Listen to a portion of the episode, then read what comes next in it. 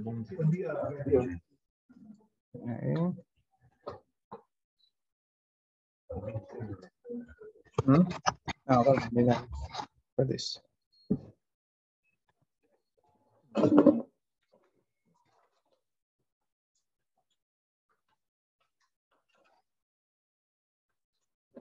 Está se aproximando do mês de Elul e eu, nesse Shabbat, comecei a falar sobre um indivíduo e falei rapidamente sobre ele.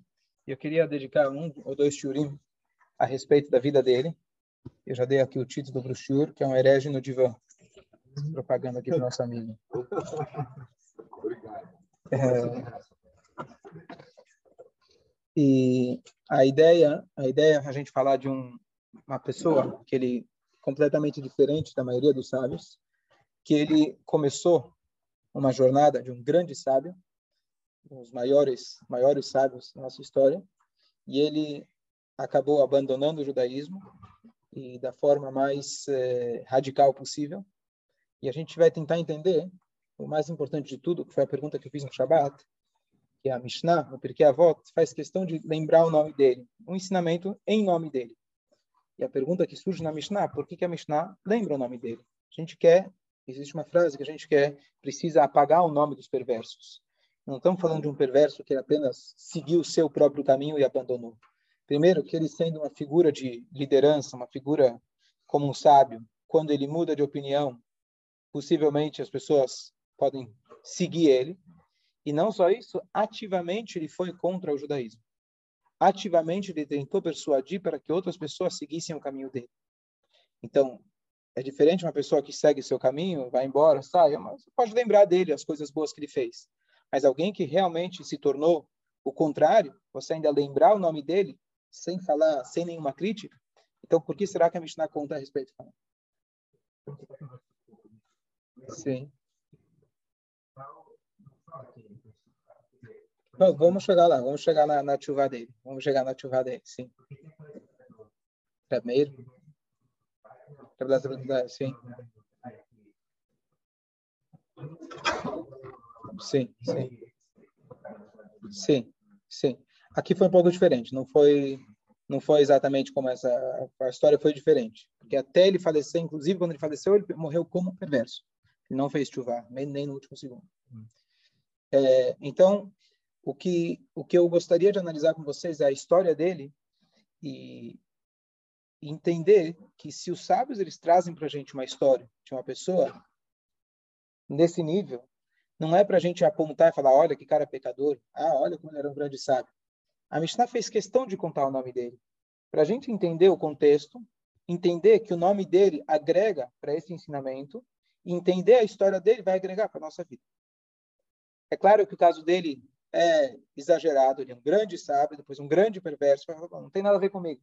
Mas alguns detalhes da vida dele, se a gente for analisar, se os sábios fizeram questão de contar para a gente, é que tem algo que a gente pode encontrar nele que a gente vai falar, opa, eu acho que talvez eu faça o mesmo erro. Não igual, mas a situação exagerada dele vem ensinar para a gente o que a gente pode corrigir, o que, a gente, o que poderia ter sido evitado.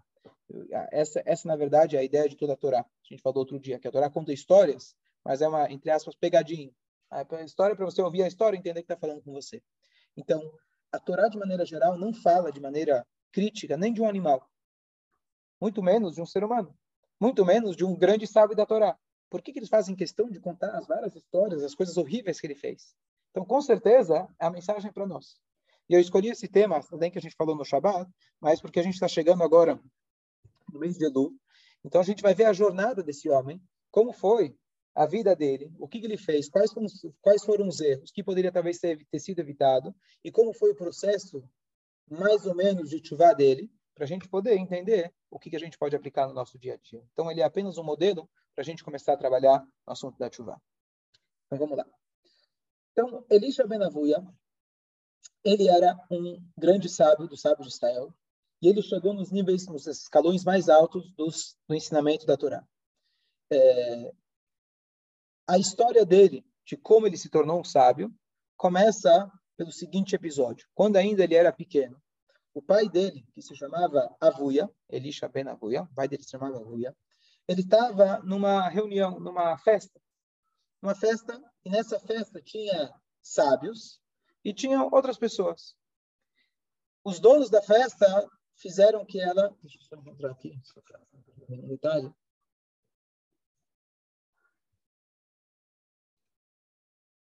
Os donos da, fe da, da festa começaram a fazer dela uma balada, para não falar pior. Tornaram aquele lugar um lugar de frivolidade. E os sábios estavam presentes. Então, o que, que eles fizeram? Dois sábios que estavam lá, Rabelazar e Rabi falaram, olha, não vamos prestar atenção no que está acontecendo, vamos seguir, a no, vamos seguir nossa vida. Ligaram o celular e começaram a ouvir um shiur.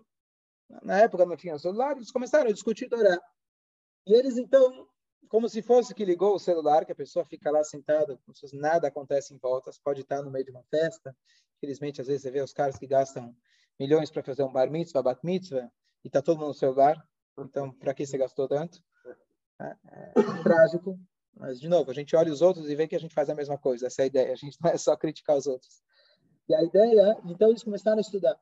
E o estudo deles foi tão aprofundado, estava tão concentrado, que está escrito que como se fosse que a Torá foi dado naquele dia.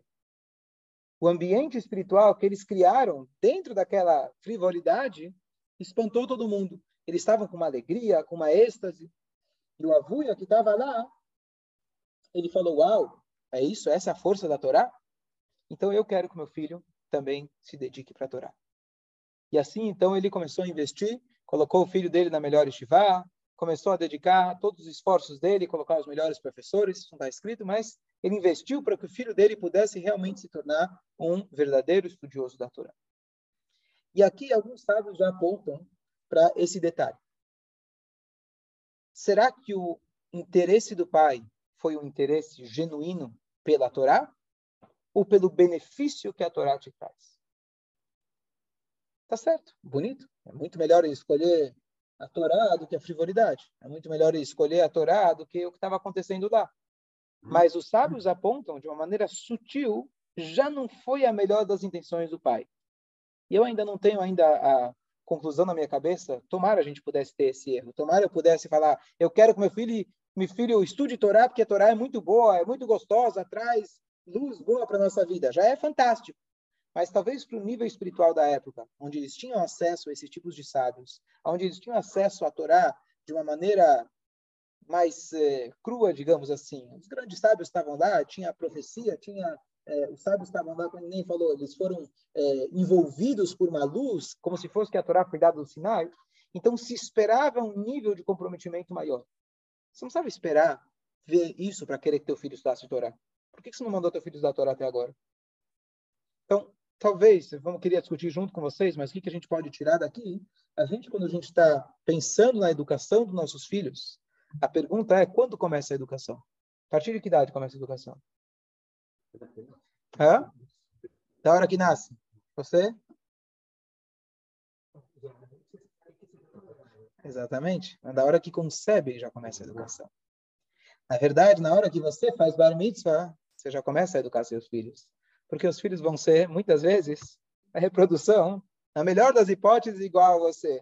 Então, né, a, regra diz que as gerações vão, vão descendo. Então, se você quer que teu filho faz um, você tem que fazer dez. Então, a tua educação começa antes. Mas, de maneira geral, a gente fala que começa da concepção, lá já começa a educação. E é tão importante a gente olhar para isso, porque quanto menor for a criança, quanto anterior a gente começar a, agir em certa direção, aquilo vai afetar tudo lá na frente. E hoje que se fala de traumas, etc., da infância, etc., isso o doutor já deixa claro. Que desde o início é importante que seja de forma sólida, de forma saudável. Então, se para aquela geração foi considerado aquilo que ele teve um interesse não tão genuíno pela Torá, mas que ele queria algum benefício que seja espiritual, mas o benefício espiritual que a Torá ia te dar, já foi considerado pelos sábios como não foi algo que ele já estava, não foi um objetivo que ele colocou inteiramente genuíno. E isso, dizem nossos sábios, impactou a educação dele, impactou a maneira dele pensar, e impactou ele lá na frente, depois de ter se tornado grande sábio mestre, o caminho e o rumo que ele tomou. Então, eu não consegui ainda decifrar que quão grave é isso, o que tem de tão grave dele se empolgar com a com a luz da Torá e não com a própria Torá. Mas talvez para aquela geração, se alguém tiver alguma opinião, alguma alguma ah, fala. Essa análise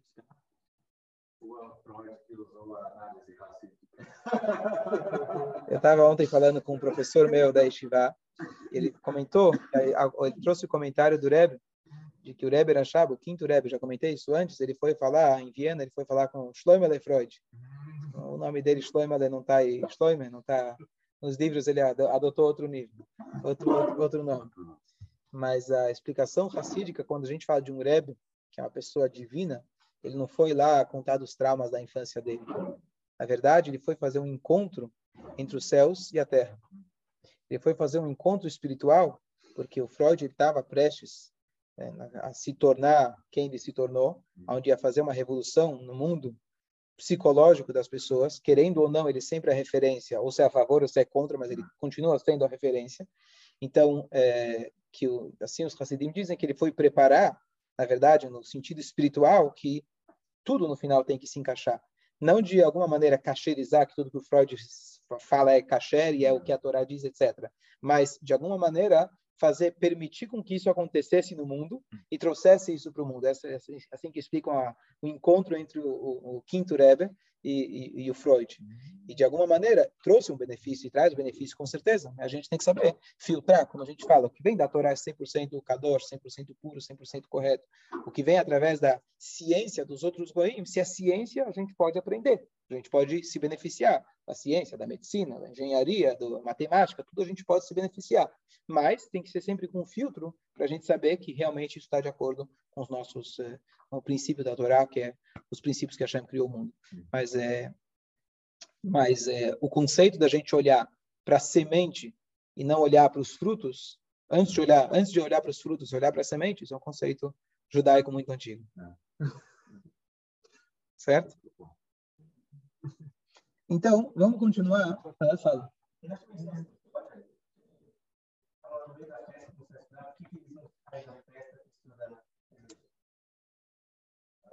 Sim, sim, sim, sim. Boa, boa. Aí a pergunta seria para os sábios, porque os sábios ficaram na festa e não, não foram embora? Boa pergunta. Não sei. Não sei. A gente precisaria analisar e analisar mais detalhes da festa, que precisaria olhar com, com mais detalhes o, o episódio. Talvez, dá o um exemplo. Talvez, talvez, dá o um exemplo. É. Às vezes eram sábios tão elevados que assim mal tava vindo que não olharam os detalhes do que estava acontecendo, viram que não era para gente. Vamos ligar o celular aqui, vamos. Isso aí não, não talvez não entraram nos detalhes. Assim, normalmente a pessoa não deve se colocar num lugar, num ambiente, falar não, eu vou lá e vou fechar os olhos. Ah, eu vou lá e não vou comer. Eu vou lá e não vou não vou dançar. Você vai lá, você já está lá, já está dentro, acabou. Não tem. Você entrou, caiu na rede, é peixe. Mas acho que essa fundamenta a tua pergunta. A gente não deve, se o ambiente não está bom para você, você sai. Essa, essa realmente é a orientação. Por que os sábios não saíram? Talvez eles estavam em outro nível, talvez eles não perceberam pelo nível deles, talvez eles queriam transformar o ambiente. Precisaria saber mais detalhes da história. Tá.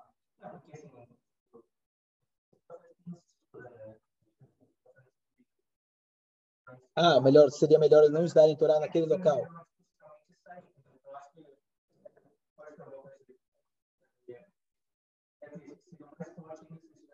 Ok, eu estou vendo agora um detalhe que é, a, a, linguagem, vou falar a linguagem mais, mais, precisa.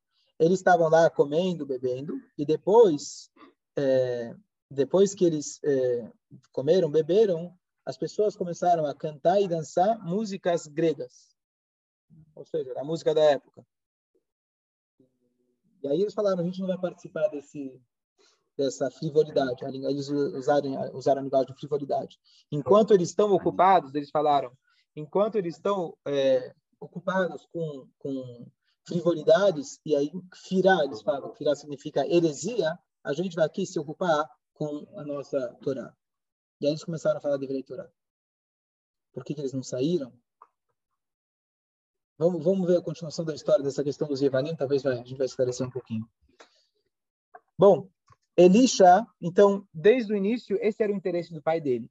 E a continuação é que quando ele era pequeno, apesar da evolução dele, dos estudos, e com certeza já demonstrou uma grande genialidade desde criança, prodígio, ao mesmo tempo, é, os nossos sábios trazem que quando ele estudava, falei isso no Shabbat, normalmente tem a música do estudo da Torá. Você percebe quando o cara começa a estudar o Talmud, ele começa também a falar com as pessoas desse jeito. E como vai você? Porque ontem me falaram. E a pessoa começa a falar assim, é, e ele começa a fazer com a mão e faz com a outra mão, porque esse é o estilo de Talmud.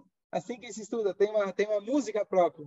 Mas esse Elisha, ele não adotou essa música, ele tinha música da época. Então ele cantava um, um forró, certo? Enquanto, ah, funk, obrigado.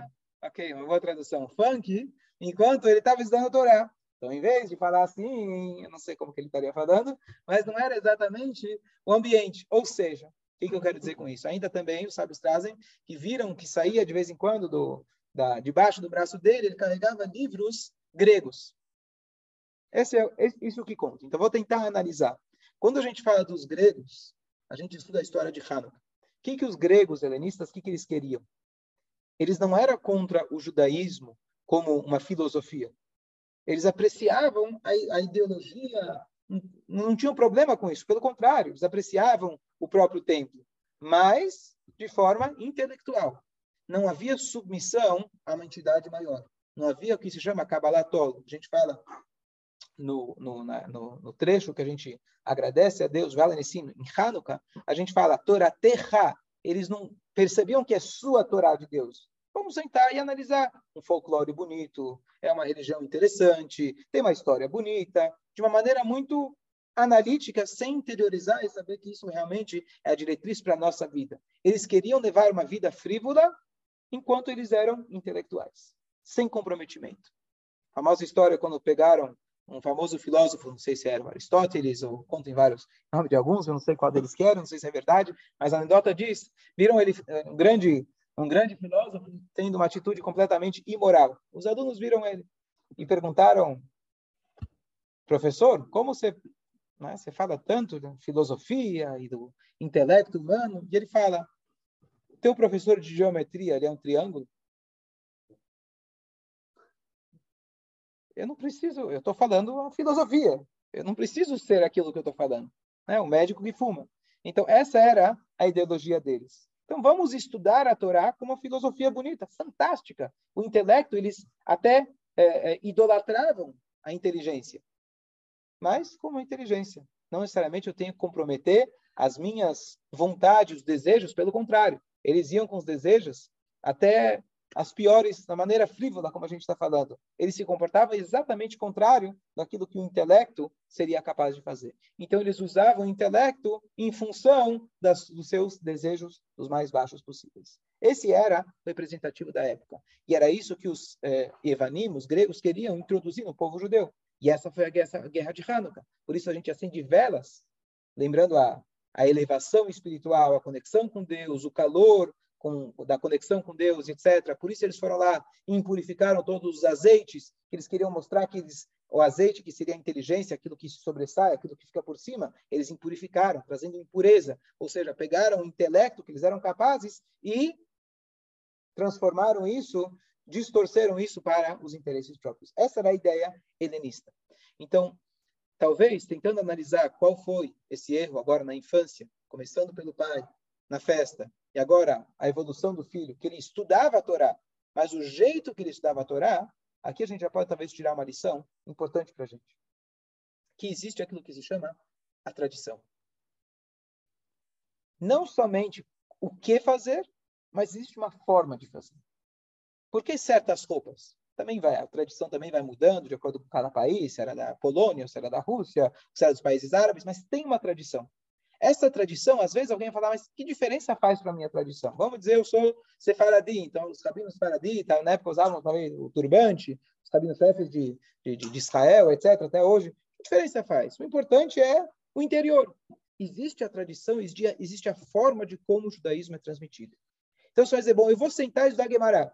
Eu vou deitar numa cadeira de praia, vou ler pelo meu celular, ver o que é interessante, pular o que não é interessante, grifar as partes, importantes e fazer um, frases bonitas. Isso é você pegar a Torá e usar ela de maneira muito baixa. A Torá é algo sagrado. A Torá é algo que você vai estudar com uma reverência. A Torá é algo que você vai estudar com comprometimento. Não existe a pessoa estudar a Torá achando que a Torá veio me beneficiar. Pelo menos, pelo menos eu tenho que acreditar nisso. Claro, nós como seres humanos sempre vamos tentar tirar uma casquinha. O que, que eu posso aproveitar disso? Ah, no sentido mais mais popular da coisa, ah, vou comer sushi na sinagoga, vou comer um chunto, então já eu, a gente vai tirar sempre uma casquinha, somos seres humanos, mas não posso acreditar e dizer não, a Torá é o chunto, né? A Torá é o que eu vou tirar dela, o que eu vou sofrer dela. Talvez aí a questão do erro do pai, de que ele já desde o começo ele falou não, eu quero meu filho sábio pelo benefício que isso vai me trazer. E o filho continuou nessa educação que ele estava usando o conteúdo da Torá. E ele ele ele disparou ele realmente conseguiu, com a força intelectual dele, alcançar um nível mais alto de inteligência da própria Torá. Mas desde o início, de uma maneira muito sutil, aquilo já estava deturpado. Aquilo já estava errado, que ele estava tentando pensar no benefício dele e ver como que a Torá ia servir para aquilo que ele queria. No final da história, vai demorar a gente chegar lá, a gente chegar lá, mas você vai ver que ele não perdeu a sabedoria dele. E com a sabedoria dele, você pode imaginar, quando uma pessoa nesse nível muda de rumo, você pode imaginar que ele vai pegar tudo da Torá e vai te provar pela Torá que está tudo errado. Como você vai conseguir combater esse cara? Uma coisa, um cara que não estudou. Mas o cara que estudou, ele era teu rabino, ele fala, olha, agora eu mudei de ideia. Tá vendo? Aquele livro diz isso, aquele diz o contrário. É contradição, não vale nada. E aí você vai ficar confuso. Né? Pera, como que eu vou lidar com esse cara? Por isso, todos os sábios deixaram de aprender dele. E essa é a regra. Se a pessoa ele não representa aquilo que ele fala, os sábios falaram: a gente não pode mais ter essa pessoa, que ela é uma influência e a mais forte possível. Só um sábio, a gente vai ver depois, que ele seguiu e lutou por ele, etc., e conseguiu filtrar as coisas. Mas a ideia é da gente saber de que qual é o seu ideal. A maneira da gente enxergar a Torá, enxergar o judaísmo, ele vem com o pacote do presente também. O pacote do presente, o papel em volta não é o principal, mas ele faz parte faz parte do presente. Então, entender o que vem junto com a Torá, o espírito da Torá, a música da Torá, que é literalmente o que ele estava cantando, a música da Torá vai junto com a própria Torá. E essa é a importância, então, se a gente for analisar por que o judaísmo não fala, por que tem tantas linhas dentro do judaísmo, maneiras de se vestir, maneiras de cantar, maneiras, tudo isso, porque isso traz para a pessoa uma individualidade. A pessoa tem uma identificação. Quantas pessoas e levanta a bandeira e fala, eu não como arroz em ou eu como arroz em peça. Pode parecer uma besteira, mas é uma coisa que às vezes faz com que a pessoa... Isso liga a pessoa ao peça. É pelo arroz que ele lembra da matzá.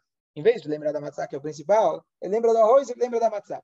Então, a ideia é que a maneira que a gente estuda, a nossa, a nosso, o espírito de como a gente está encarando o judaísmo é muito importante. Então, isso acontece, isso a gente só consegue ganhar com a convivência.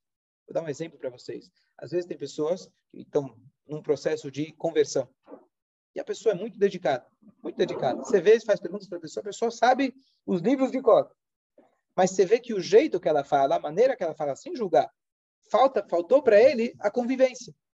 Faltou para ele a tradição que ele não teve dos pais. Isso ele só vai conseguir no momento que ele entrar e começar a conviver dentro de uma comunidade. Não estou falando de forma nenhuma para julgar, etc. É louvável uma pessoa que decidiu e quer e realmente é comprometido com a Torá. A gente tem a mitzvah de amar os, uma grande mitzvah de amar os convertidos. Não estou falando para criticar, mas só para a gente poder enxergar a diferença de um Yehudi, às vezes, bem afastado do cumprimento da Torá, mas ele, na, na, no coração dele, não que seja o suficiente, ele tem aquilo, ele, ele tem aquela memória, aquela lembrança que aquilo faz parte dele.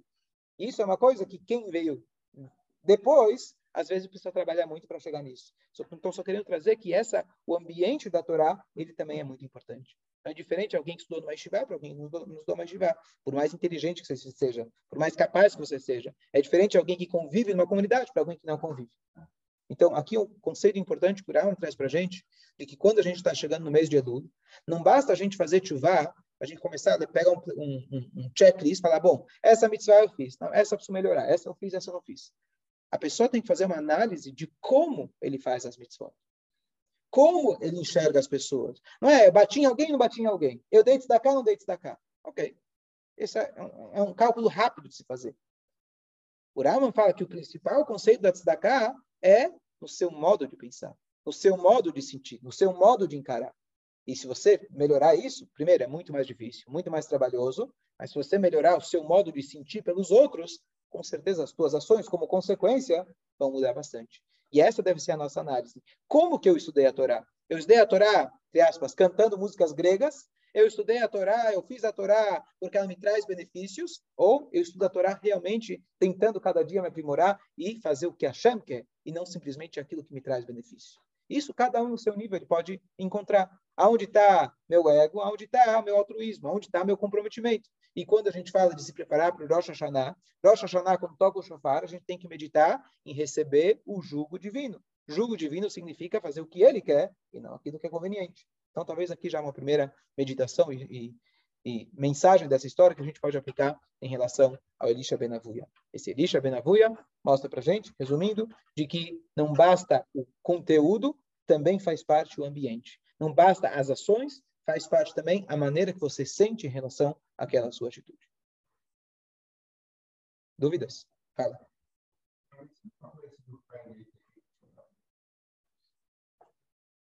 Não conta que o pai dele foi malvado em nenhum momento, então não sei se ele, ele talvez ele fez de maneira interesseira, né? Mas não não sei se ele chegou a pecar tão longe. A gente vê a pessoa que estava mais alta, quando cai, cai mais baixo. Talvez o pai dele não era tão alto assim, também não, não caiu tão baixo. É.